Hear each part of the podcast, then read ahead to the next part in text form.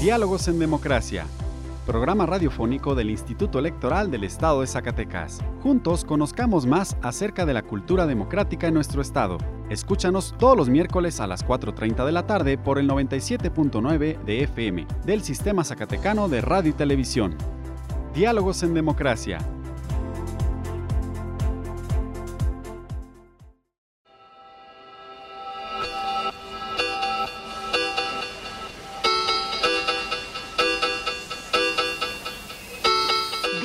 En Democracia.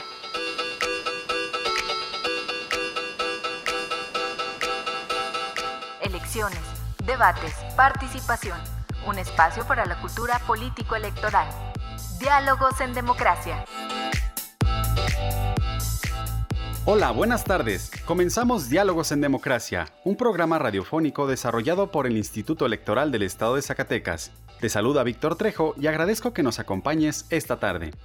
En el programa de hoy trataremos diversos temas interesantes del proceso electoral 2020-2021. Aprenderemos qué son las candidaturas independientes. Te informaremos sobre la reglamentación y convocatorias vigentes para quienes deseen participar a través de una candidatura independiente en este proceso electoral.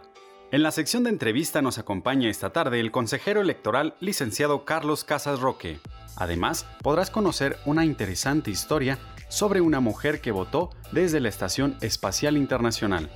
Ahora vamos a nuestra sección de efemérides.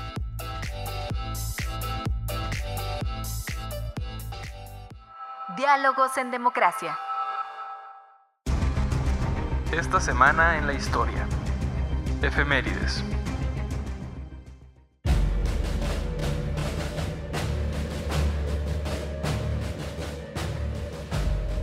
Octubre 26 de 1842. El general Nicolás Bravo asume la presidencia de la República. Octubre 28 de 1970. El presidente de Estados Unidos, Richard Nixon, firma la Ley de Control y Prevención Comprensiva del Abuso de Drogas, que inicia la guerra contra el narcotráfico. Octubre 28 de 1954. Muere Enrique Flores Magón en la Ciudad de México. Octubre 29 de 1859 Miguel Miramón, entonces presidente de México, contrae préstamo con la casa comercial francesa Jecker. Este será uno de los antecedentes de la intervención francesa. Octubre 30 de 1873. Nace Francisco y Madero González, en la hacienda de Rosario, municipio de Parras de la Fuente, Coahuila. Octubre 31 de 1861. Francia, Inglaterra y España firman un tratado para reclamar a México con fuerzas armadas el pago de la deuda que tiene con estas naciones.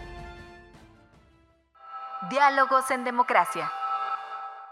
A continuación, escucharemos una cápsula sobre las candidaturas independientes en voz de Carolina López. ¿Qué es una candidatura o candidato independiente? Son aquellas candidaturas donde una ciudadana o ciudadano es postulado mediante firmas de apoyo de ciudadanos para participar en la contienda electoral a cargos públicos. La candidatura independiente se fundamenta en el derecho constitucional a ser votado, que junto con la libertad de expresión, de reunión, de organización y el derecho a votar son algunos de los principios rectores de la democracia. El voto tiene como principal función la de ser el medio por el cual se lleva a cabo la representación política.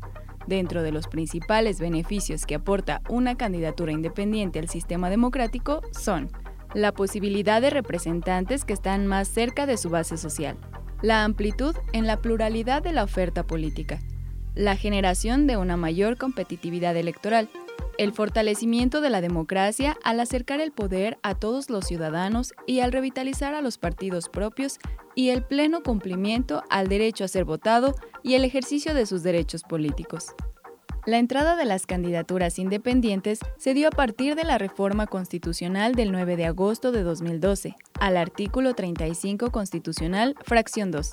Esto fue con la finalidad de ampliar el derecho al sufragio pasivo a los ciudadanos y a las ciudadanas independientes que se postulen a cargos de elección popular de manera independiente, a nivel local, en el estado de Zacatecas, el 3 de octubre de 2012 se publicó el decreto número 422, que contiene reformas y adiciones a diversas disposiciones de la Constitución Política del Estado de Zacatecas. El 6 de octubre de 2012 entró en vigor una nueva ley electoral del Estado de Zacatecas, acorde con el vigente artículo 35 de la Constitución Política de los Estados Unidos Mexicanos, la honorable sexagésima legislatura del Estado de Zacatecas incorporó en la legislación la figura de las candidaturas independientes. Con ello se reconoció que la ciudadanía podrá participar como candidatos y candidatas independientes a los cargos de elección popular para la gubernatura, diputaciones por el principio de mayoría relativa o planillas para la conformación de los ayuntamientos del estado de Zacatecas. Asimismo, se establece la procedencia y los requisitos legales para su registro, las modalidades de registro y financiamiento privado para la campaña electoral de las candidaturas independientes. Si te interesa conocer más del tema, te invitamos a estar pendiente de nuestras redes sociales. Diálogos en Democracia. Ahora te invitamos a que nos acompañes a la sección de entrevista. ¿Qué tal? Muy buenas tardes. Nos encontramos una vez más en la emisión de Diálogos en Democracia. Estamos el día de hoy con el licenciado Carlos Casas Roque, quien preside esta comisión de comunicación social. Bienvenido nuevamente a Diálogos en Democracia, licenciado. Carolina, muchas gracias por la invitación.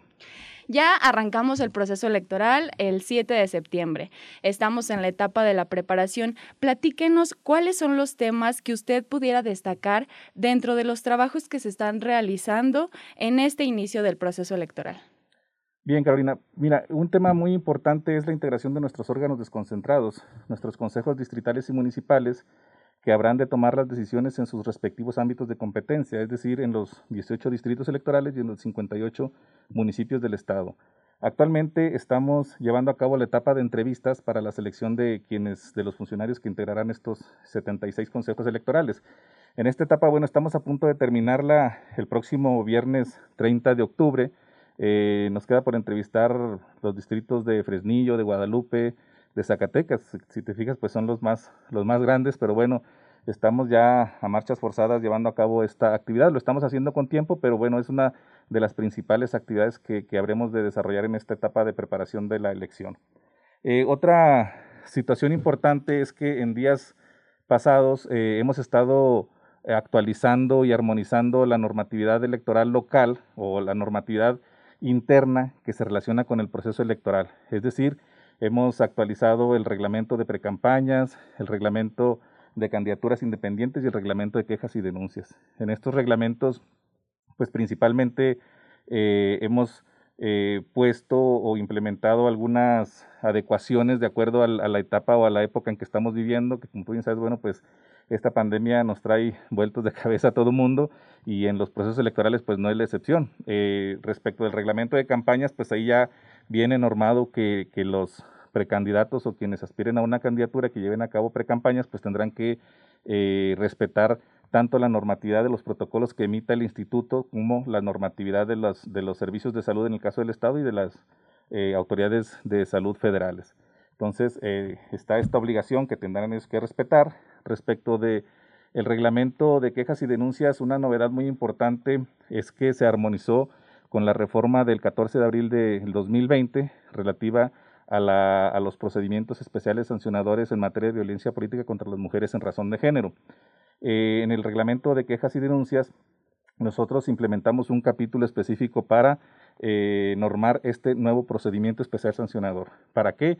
Para que alguna mujer que se sienta violentada en sus derechos político-electorales, bueno, pues acuda a este reglamento de quejas y vea desde el inicio del procedimiento cómo es que puede ella interponer su queja y cuál es el seguimiento que se le va a dar. Eh, es importante mencionar que, bueno, este nuevo procedimiento pues se hizo en armonización con esa reforma federal y que eh, a la fecha incluso ya hemos eh, sustanciado o estamos sustanciando una segunda queja de los mismos actores en este caso, pero ya es una segunda queja que estamos sustanciando. Y digo sustanciando porque de acuerdo a la propia normatividad y a la propia reglamento de quejas y denuncias, el, órgano electoral local administrativo únicamente llega hasta la sustanciación, integra el expediente y lo remite al Tribunal de Justicia Electoral del Estado de Zacatecas para que lleve a cabo la resolución. Eh, y respecto del reglamento de candidaturas independientes, bueno, pues ahí ya se está toda toda la normatividad y que si gustas más adelante hablamos en específico de este tema, pero en, esta, en este reglamento pues este, eh, ya vienen todos los términos, requisitos para que los ciudadanos que deseen participar como candidatos independientes pues también eh, analicen la convocatoria y vean qué es lo que, lo que deben cumplir, sin dejar de mencionar que adicionalmente también ya eh, está la obligación de aquellos ciudadanos que aspiren a ser candidatos independientes cuando estén ya en aptitud de llevar a cabo sus actos para la obtención de apoyo ciudadano, también tendrán que respetar todas las normas de sanidad correspondientes a esta pandemia para evitar que se siga, que siga habiendo más eh, personas infectadas. Bien, y en este contexto actual, eh, ¿qué fortalezas identifica usted para afrontar el reto de la organización en este proceso electoral 2020-2021? Pues mira, la principal fortaleza eh, que es con la que deben contar todos los, órganos electorales, es el apego al principio de legalidad. Eh, el apego al principio de legalidad, la independencia en sus actuaciones y en sus decisiones. Nosotros, eh, como organismo electoral, pues eh, nos hemos mantenido al margen de cualquier tipo de, de, dependencia, somos totalmente imparciales y sobre todo en todas las decisiones que tomamos lo hacemos siempre apegados estrictamente a las normas aplicables tanto locales como las nacionales, que en su caso también son aplicables para los procesos electorales locales. Este es, creo yo, el, principal, la principal competencia que tenemos nosotros para eh, eh, llevar a cabo el proceso electoral a buen puerto. Otra de las fortalezas que, tenemos, pues indudablemente es el personal, nuestros funcionarios. Nuestros funcionarios es gente ya aprobada, gente con amplia experiencia en materia electoral. Eh, te estoy hablando desde el personal administrativo, el personal operativo que, que es quien, quien realiza la actividad preponderante de la operación en la organización de los procesos electorales, pero también contamos con un personal profesionalizado, tenemos personal que pertenece al Servicio Profesional Electoral Nacional y que está en constante actualización, este, eh, eh, que se está preparando constantemente de manera profesional para, para, para, desempeñar sus funciones, tanto de proceso electoral como las que no correspondan a proceso electoral. Y bueno, respecto de los órganos colegiados, pues como te darás cuenta, también eh, somos puras personas que tenemos amplia experiencia, que somos profesionales de la materia electoral y que también tenemos eh, ya muchos procesos recorridos, lo cual garantiza en todo momento que eh, los procesos electorales pues van a llegar siempre eh, a buen puerto y que se van a, desarrollar como, como lo establece la norma. Y lo hemos comprobado así durante todos los procesos electorales que hemos, que hemos organizado. Otra de las fortalezas que creo que tenemos eh, es la, excelente coordinación que tenemos con el Instituto Nacional Electoral. A partir de la reforma de 2014 eh, que se hace o que nace el Instituto Nacional Electoral, lo cual trae como consecuencia la creación del nuevo Sistema Nacional de Elecciones, en donde una autoridad nacional es la que, la que es rectora de los procesos electorales a nivel nacional, es decir, están los órganos públicos locales electorales, pero está la autoridad nacional que es el INE. Eh, eh, esta reforma de 2014 distribuye competencias exclusivas para cada uno de ambos órganos.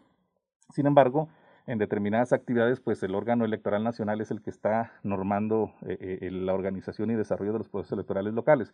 Entonces nosotros tenemos una excelente relación, en este caso, con el vocal ejecutivo de la Junta Local, eh, que es con quien debemos coordinarnos para la realización de los procesos electorales, y creo que esa es una fortaleza muy importante, esa, esa, esa relación de coordinación que tenemos, eh, vamos juntos en la organización del proceso electoral, nadie se cree más que nadie, se respetan las mutuas competencias y las mutuas atribuciones que tiene cada quien.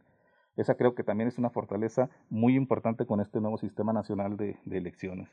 Otra es la capacidad técnica y humana que tenemos para eh, desarrollar en el transcurso del proceso electoral eh, los, los, los, mecanismos tecnológicos o los instrumentos tecnológicos. Como verás, bueno, pues con esta pandemia, pues hemos tenido que hacer mucho uso de la tecnología para, para empezar con, el, con la organización del proceso electoral. Seguramente, por lo que se ve, seguiremos así durante todo este año, por lo menos. Este, pero esa, esa eh, experiencia que tienen nuestros compañeros del área de sistemas, pues a nosotros que tomamos las decisiones y a quienes ya realizan el trabajo operativo, pues nos da tranquilidad de que eh, primero vamos a estar protegiendo nuestra salud y segundo, no dejaremos de organizar el proceso electoral en cada una de sus etapas y actividades como lo establece tanto la normatividad como el propio, las propias políticas y programas que, que tenemos nosotros y que rigen nuestras actividades. Así es, y bueno, eh, ahora que ya se viene el Día del Funcionario Electoral, pues reconocer, ¿verdad? También el trabajo de todos nuestros compañeros y de todas las personas que con sus debidas medidas han estado y seguido trabajando en, estos, en estas semanas. Eh, licenciado, un tema también importante este, eh, para cada proceso electoral son las candidaturas independientes. Platíquenos eh, si en este proceso electoral van a va a poder participar la ciudadanía eh, como candidatos independientes y cuándo empiezan ellos su proceso, porque tengo entendido que ellos comienzan un poquito más por el hecho de que tienen que juntar las firmas y todo el, apoyo ciudadano. Platíquenos. Sí, mira, este es un tema muy importante. la, tanto la Constitución Federal como la Constitución local y a partir de ahí todas las normas electorales en el país eh, otorgan el derecho a todas las y los ciudadanos que, no pertenezcan a un partido político o que no, no sean postulados por un partido político, les da el derecho a, eh, pues, a toda la ciudadanía de participar o de, eh, de, de pretender registrarse como candidato de manera independiente. ¿sí? Entonces, para esta situación o para este derecho político electoral de la ciudadanía en general, el Consejo General del Instituto Electoral del Estado el día 22 de octubre pasado emitió las convocatorias para la ciudadanía que desee participar como, con una candidatura independiente, tanto en la elección de gobernador como en la de diputados locales de mayoría relativa y para eh, los ayuntamientos, eh, los 58 ayuntamientos del Estado. En el caso de los ayuntamientos es tanto para el ayuntamiento de mayoría relativa, es decir, para toda la integración de la planilla, con el presidente municipal, con él o la síndico y con las o los regidores.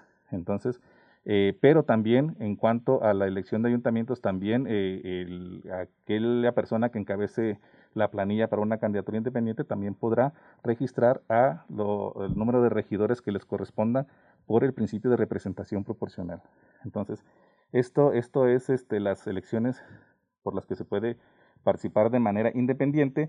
Y bueno, comentarte que pues a partir de que se emitió la convocatoria que fue el 22 de octubre y hasta el día 30 de noviembre, todos las y los ciudadanos que deseen eh, o que aspiren a, registrarse en una candidatura independiente podrán presentar al instituto su manifestación de intención, es decir, tendrán que venir y por escrito manifestar su intención de, de, postularse a una candidatura independiente. Posteriormente, al 30 de noviembre, cuando ya eh, eh, se, verifica que eh, estas personas o quienes cumplan con los requisitos que, se establece en el reglamento de candidaturas independientes, pues entonces ya pasarán a la siguiente etapa que es la obtención de apoyo ciudadano.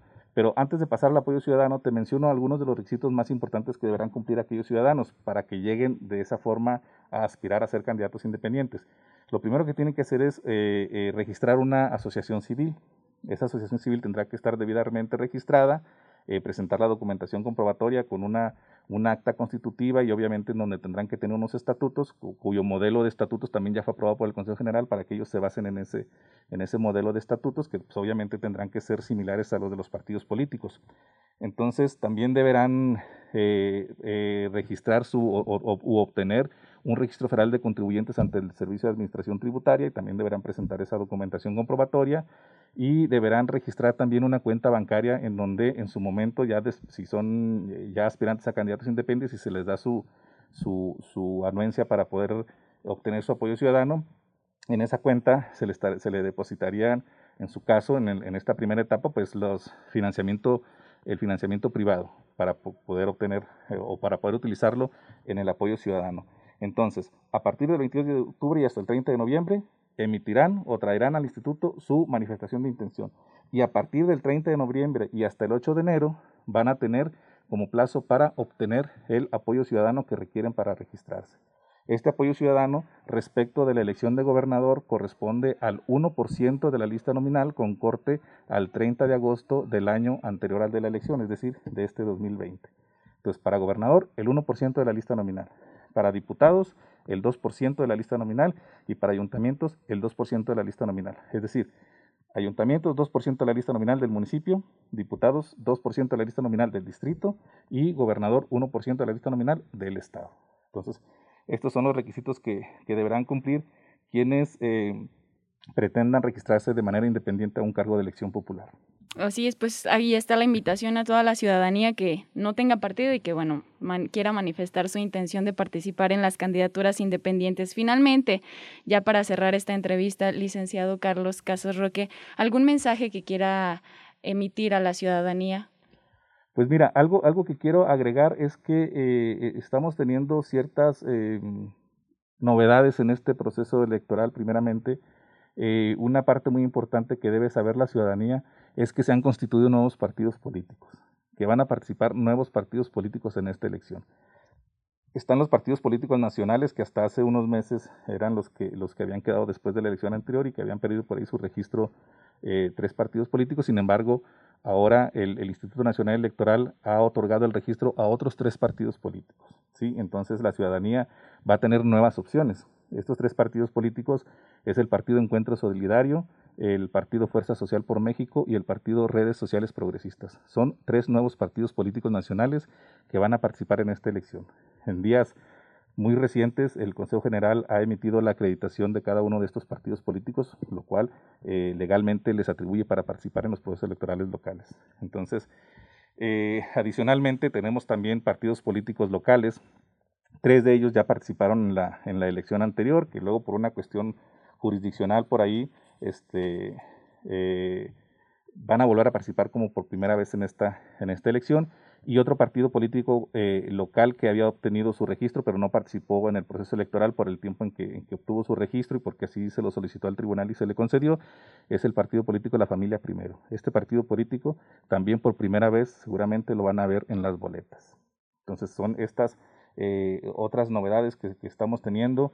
Eh, un mensaje importante que quiero darle a la ciudadanía es que un tema de relevancia que estamos desarrollando en esta etapa de preparación es eh, todas las actividades encaminadas a la, al voto de los zacatecanos residentes en el extranjero.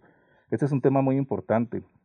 en este momento precisamente estamos llevando a cabo toda la parte de coordinación junto con, con, el, con el Instituto Nacional Electoral para eh, pedirle a todos los zacatecanos que están en el extranjero pues que, que, tramiten su credencial para votar. Que todos aquellos ciudadanos que ya la tramitaron pues que la activen. Eh, una parte importante de este procedimiento no es solamente, eh, no es solamente tramitar la credencial y obtenerla, sino que hay un procedimiento posterior que se tiene que activar para que puedan votar.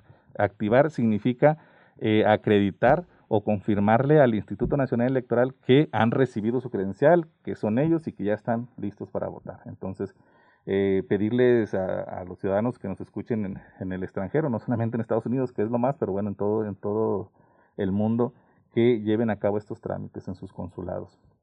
Eh, este, y también a, los, a las personas que radican aquí en el Estado y que tienen familiares en Estados Unidos, bueno, pues pedirles su apoyo también para que eh, a sus familiares también les los inviten a que, a que se inscriban en el listado nominal de electores residentes en el extranjero y que activen su credencial para que puedan votar en la próxima elección por la, por la gubernatura del Estado. Y una eh, modalidad importante, una novedad importante en este caso es que por primera vez, también para facilitarles el voto a nuestros paisanos, es que podrán hacerlo de manera electrónica por Internet.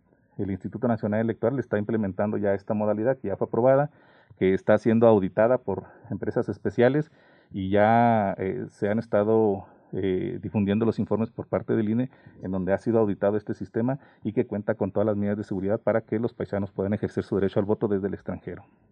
Así es. Bueno, pues pudiéramos seguir hablando de muchísimos temas en este proceso electoral, en esta preparación hacia la jornada electoral 2021, pero pues se nos ha, agotado el tiempo. Le agradezco mucho, licenciado Carlos Casarroque, el que haya estado con nosotros hoy, 28 de octubre, en Diálogos en Democracia, y pues nos vemos para la próxima.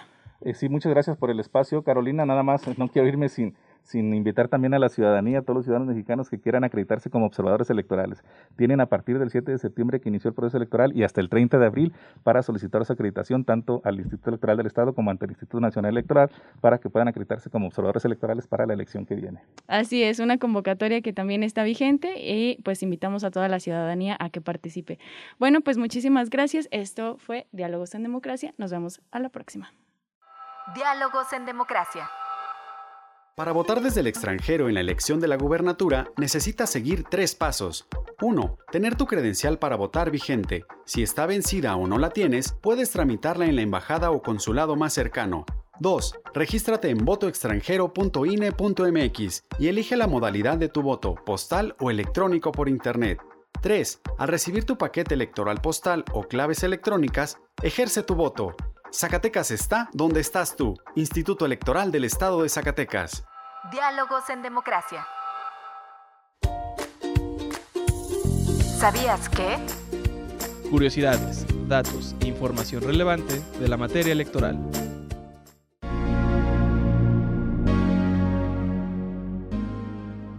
Hoy quiero compartir con ustedes una historia real y actual sobre una mujer estadounidense llamada Kate Rubins. Ella estudió biología molecular, pero desde el año 2009 emprendió un arduo entrenamiento para convertirse en un astronauta.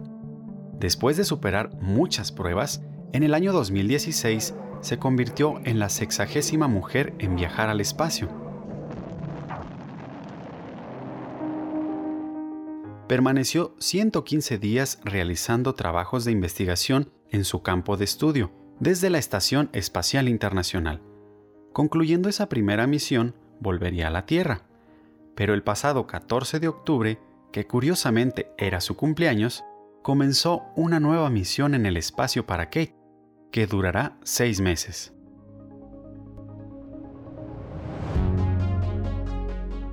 Ante esta nueva aventura en el espacio, se le presentó una oportunidad única e histórica, emitir su voto anticipado para las elecciones en los Estados Unidos. Y es que la legislación de ese país lo permite desde el año de 1997.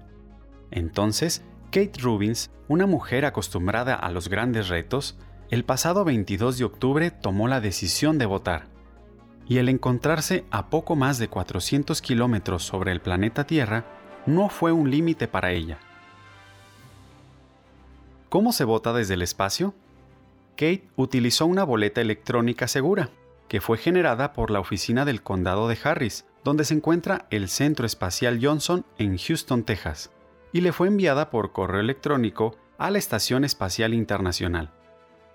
Ella accedió mediante una clave única, llenó la boleta en el correo electrónico y la envió de vuelta a las oficinas del condado para que se registre oficialmente. La astronauta tenía como plazo para enviar su voto antes de las 19 horas del día de las elecciones para que fuera válido. Considero un honor poder votar desde el espacio. Si podemos hacerlo desde el espacio, creo que la gente también puede hacerlo desde la Tierra. Este procedimiento de otro mundo, donde se acortan las distancias para votar, también es posible vivirlo en México. Si tú resides en el extranjero, en el 2021 tú también podrás vivir una oportunidad única e histórica de votar. Es importante que sepas que puedes escoger entre dos modalidades, votar por correo postal o de manera electrónica por Internet. Esta modalidad se realizará por primera vez en varios estados de nuestro país, incluido Zacatecas. Si tú tienes tu credencial para votar y fue emitida en el extranjero, puedes registrarte para votar en la elección de la gubernatura llamando desde Estados Unidos al número 1-866-986-8306 o ingresando al sitio web www.votoextranjero.ine.mx. Si no tienes tu credencial y quieres votar desde el extranjero, puedes tramitarla en el consulado más cercano. Ingresa a www.votoextranjero.mx y conoce más detalles del procedimiento. ¿Y tú conocías esta historia? Nos interesa saber tu opinión. Compártenos tus ideas a través de nuestras redes sociales. En Facebook, encuéntranos como Instituto Electoral del Estado de Zacatecas y en Twitter e Instagram como arroba ISCS.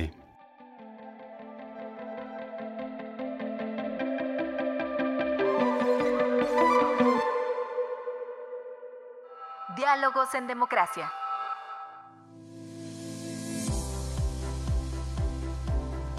Estimado Radio Escuchas, esta tarde hemos llegado al final de esta emisión. Agradecemos tu compañía y nuevamente te invitamos a visitar nuestros perfiles en las redes sociales. En Facebook encuéntranos como Instituto Electoral del Estado de Zacatecas y en Twitter e Instagram como arroba ISCS. También te invitamos a conocer nuestro canal en YouTube ISTV y finalmente les recuerdo que ya nos pueden escuchar directamente a través de Spotify o Apple Podcast. Encuéntranos como Radio IES. Se despide de ustedes Víctor Trejo, muchas gracias y hasta la próxima. Programa producido por el Instituto Electoral del Estado de Zacatecas. Diálogos en Democracia.